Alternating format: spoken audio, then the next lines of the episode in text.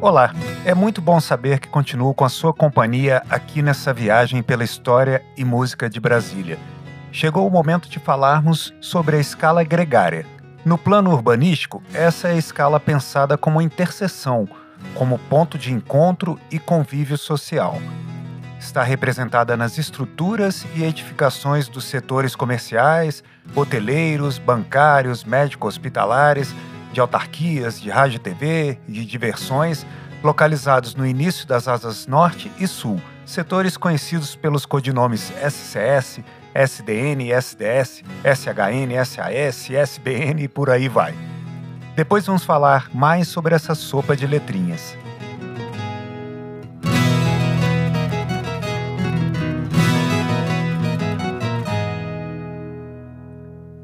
O meu amigo Fernando Venturim sugere o modo mixolídio da escala de Lá para representar o intenso movimento provocado por essa interseção.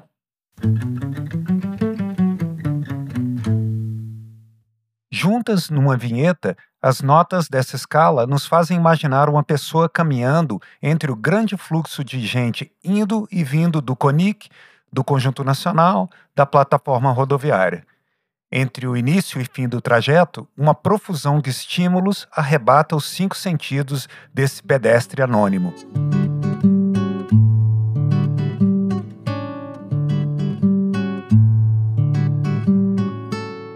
Muito, mas muito mesmo, muito concreto foi utilizado para materializar essa escala gregária. Ali, no ponto onde se cruzam os eixos monumental e rodoviário, o marco zero. Foram caminhões e caminhões de cimento, areia, água e brita para levantar a plataforma rodoviária e seus viadutos em três níveis, aquela que foi considerada a maior obra do mundo na época. O concreto é forte, mas não é indestrutível. Em algum momento, ele começa a se desgastar, literalmente e simbolicamente.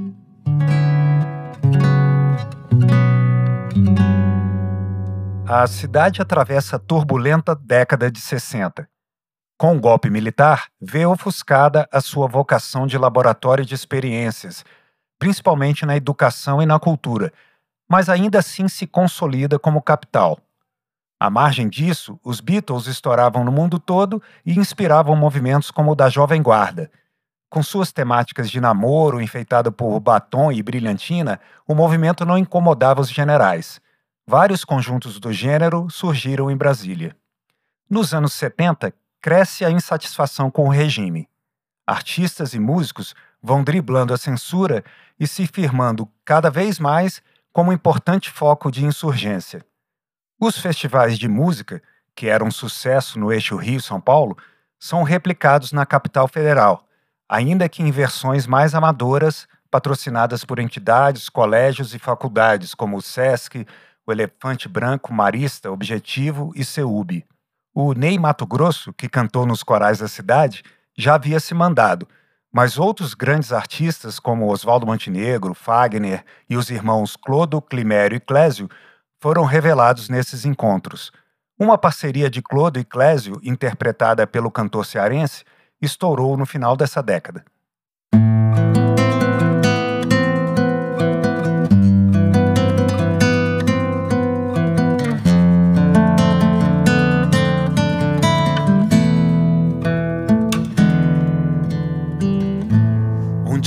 Vestido de saudade viva, faz ressuscitar. Casas mal vividas, camas repartidas, faz se revelar.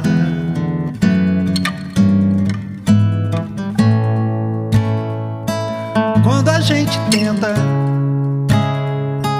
de toda maneira dele se guardar.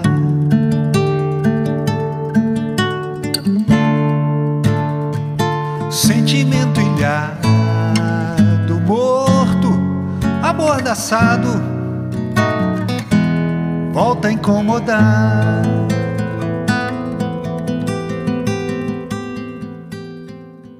Sentimento amordaçado que volta a incomodar.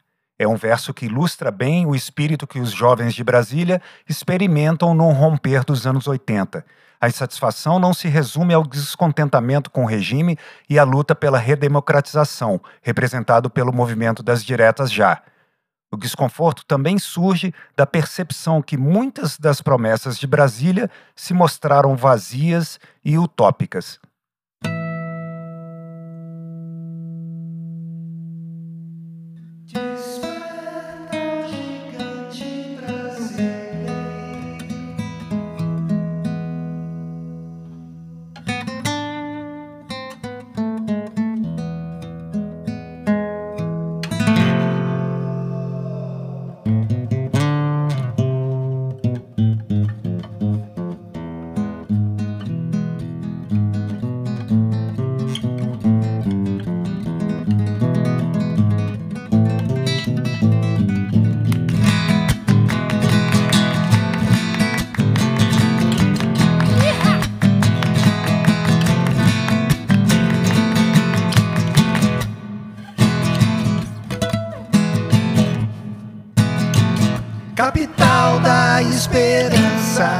Asas e eixos do Brasil. Longe do mar da poluição, mais um fim que ninguém previu. Brasília, Brasília, Brasília. Brasília tem centros comerciais,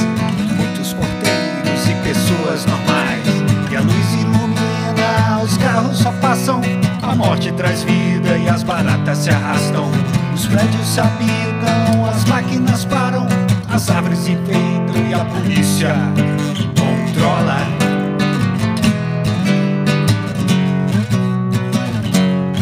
Oh, oh, o concreto já rachou. Brasília.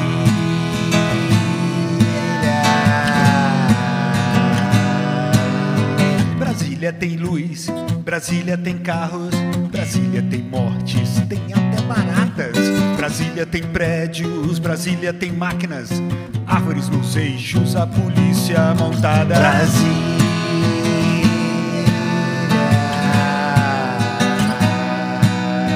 Brasília tem centros comerciais, muitos porteiros e pessoas normais. A luz ilumina, os carros só passam, a morte traz vida e as baratas se arrastam. Os prédios se habitam, as máquinas param. Utopia,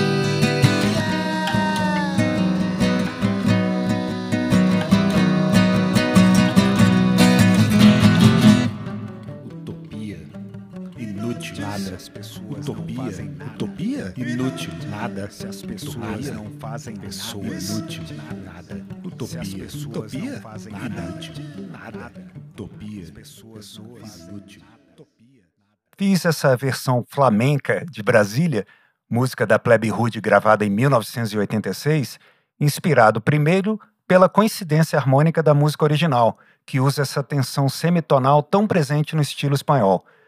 Mas a conexão definitiva veio com a exposição Fragmentos de Utopias, da socióloga Patrícia Elmore e meu amigo fotógrafo Mick Elmore.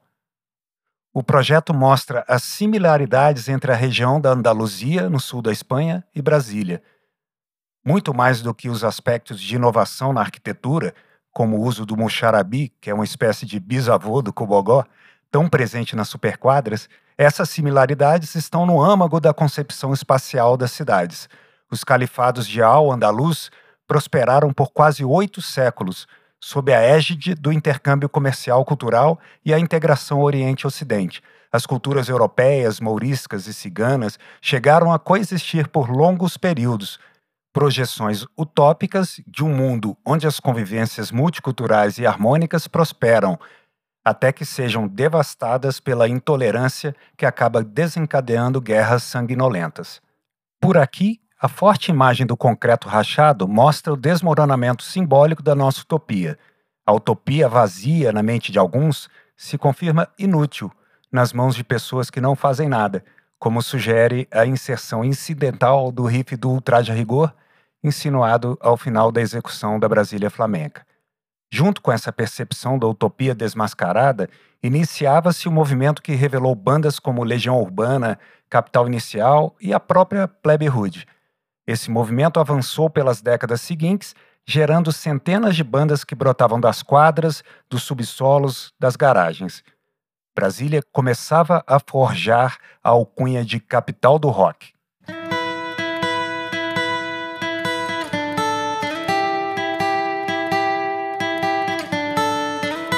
As bandas tinham esse ponto de vista privilegiado. Viviam na cidade laboratório. E foi num laboratório improvisado no banheiro de seu apartamento que Nick Elmore revelava as fotos das performances. Nick foi também um dos principais responsáveis por documentar as bandas que cantavam o que viam e o que viviam. O Felipe Seabra, vocalista e guitarrista da Plebe Hood, também se preocupa com a memória do movimento.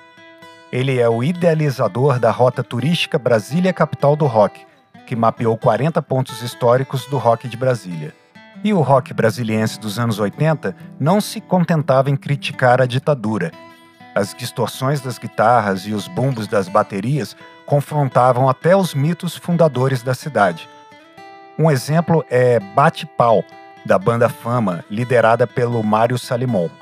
A música denuncia as precárias condições de trabalho impostas a milhares de candangos que viviam o clima de um verdadeiro faroeste. E mexe na ferida de um dos episódios mais tenebrosos da história da construção da cidade: o massacre de trabalhadores no acampamento da construtora Pacheco Fernandes no carnaval de 1959.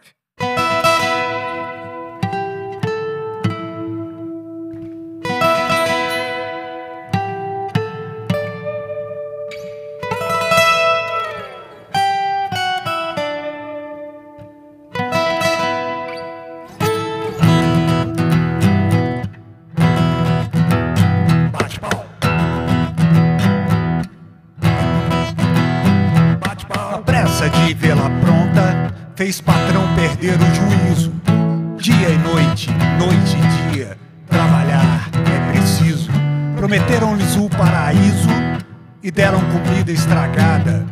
No carnaval não tinham banho, nem mulheres, nem nada. Soldados da Bahia e Tijolo um dia se amotinaram, só clamavam por seus direitos e os direitos os metralharam. Os direitos os metralharam os direitos.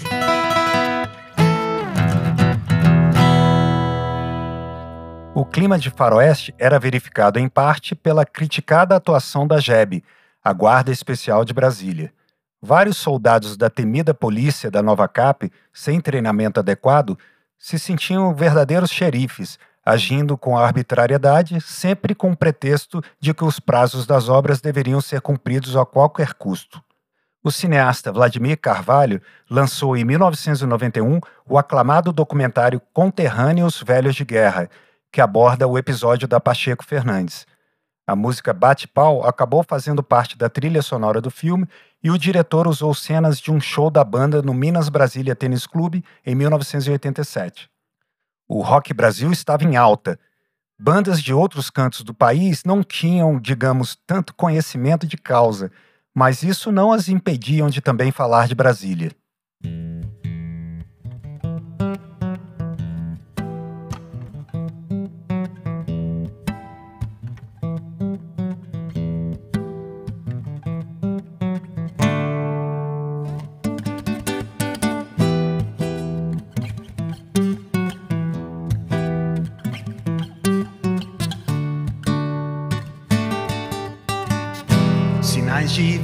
No país vizinho. Eu já não ando mais sozinho. Toco o telefone, chega um telegrama, enfim. Ouvimos qualquer coisa de Brasília. Rumores falam em guerrilha. Foto no jornal, cadeia nacional. Não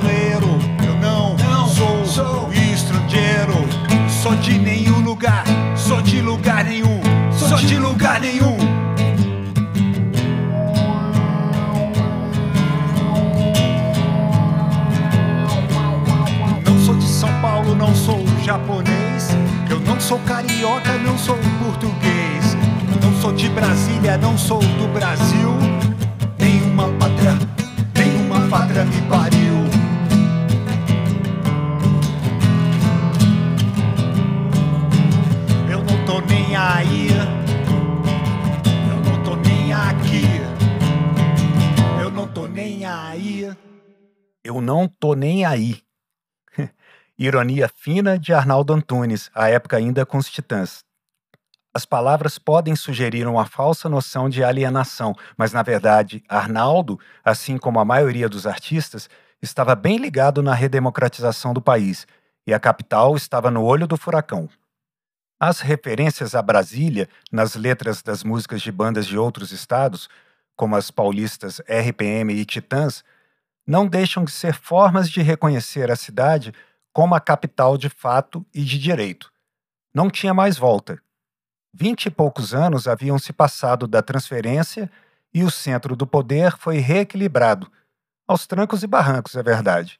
A partir de então, Brasília passa a sofrer críticas baseadas apenas nessa relação com o poder, nessa condição primária, superficial, unilateral. Inevitável. É assim desde Roma, é assim com Berlim, Washington, Buenos Aires. Cidades sede de governos centrais sempre vão carregar os louros de serem núcleos decisórios, mas vão carregar também, e muitas vezes de forma preponderante, o fardo de atraírem antros de fariseus, de coletores de impostos exorbitantes, de sanguessugas picaretas, de burocratas, de dirigentes de negociatas e por aí vai.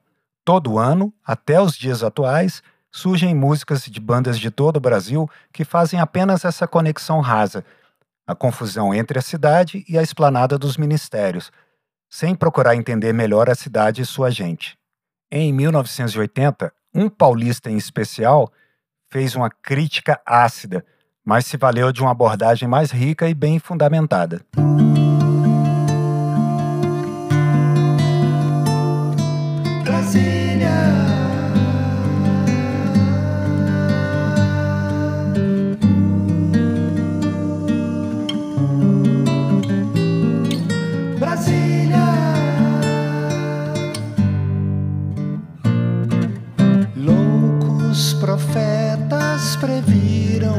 Tua existência milênios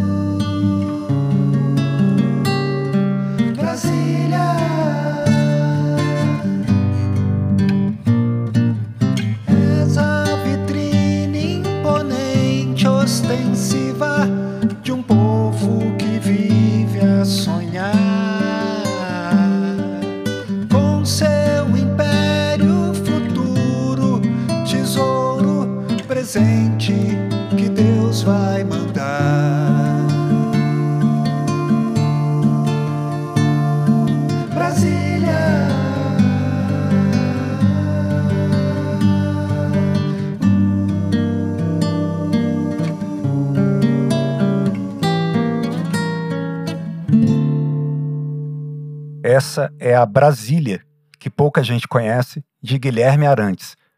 O compositor de vários hits de FM, que normalmente canta coisas mais leves como a chuva e o charme, não foi nada suave quando se dispôs a cantar Brasília.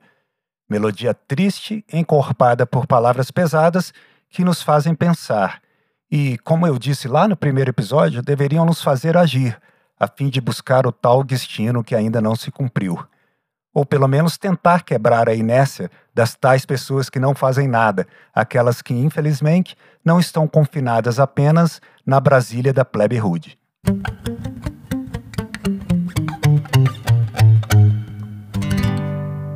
Mas, convenhamos, nem tudo deu errado, né? Parte do destino já se cumpriu sim, e tá aí para quem quiser ver e ouvir. Vou voltar no tempo e recorrer ao mestre Jackson do Pandeiro que não me deixa mentir.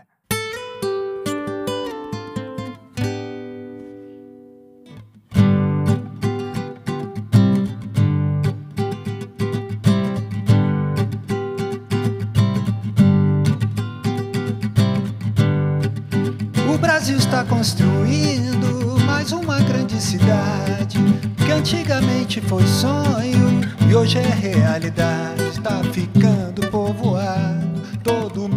Brasil central, riqueza, próprias e glória trouxe a nova capital.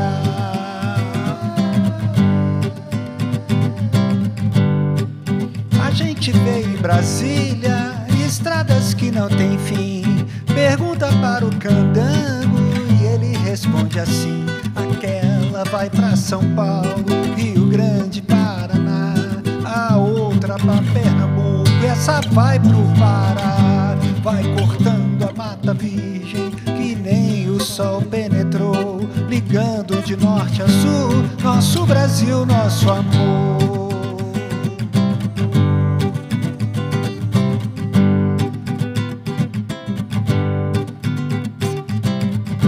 O Planalto é tão lindo que a gente tem a impressão que bem ali, encosta no chão.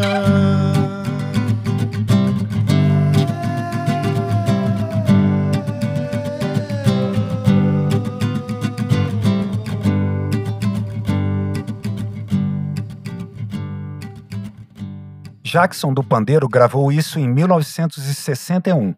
A música fala da integração nacional e do desenvolvimento das regiões Centro-Oeste e Norte que Brasília iria possibilitar, uma expectativa que acabou se concretizando. A triste ironia da história é que enquanto Jackson percorria o país em sua última turnê, em 1982, acabou morrendo justamente em Brasília, já então esse hub que ele previu. Ele não resistiu às complicações de um mal súbito causado por uma saúde já bastante debilitada. Outro hit de 1961, gravado e regravado por sertanejos caipiras e urbanos de tudo quanto é rincão desse país, também nos faz lembrar da grande façanha brasileira.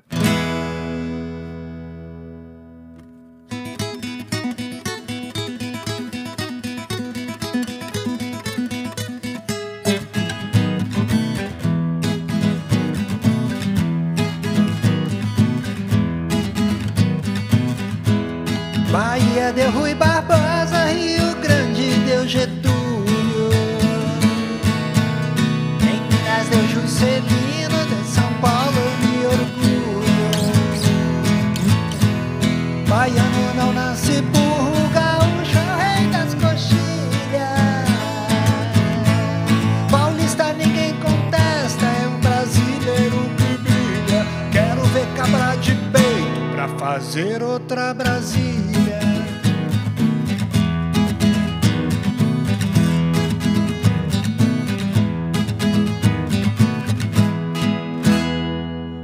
Realmente, a construção da nova capital é uma realização extraordinária para ser contada e cantada por muito tempo, como ouvimos nesse Pagode em Brasília, canção de Ted Vieira e Lorival dos Santos. Quero ver cabra de peito para fazer outra Brasília. No próximo episódio de Aço, Concreto e Nylon, vamos respirar fundo, meditar e repetir alguns mantras para tentar alcançar a aura de Brasília. Vamos percorrer os caminhos mágicos e os mistérios da cidade mística. Aço, Concreto e Nylon é escrito, produzido e narrado por mim, Luiz Marcelo Pinheiro, que também interpreto as canções.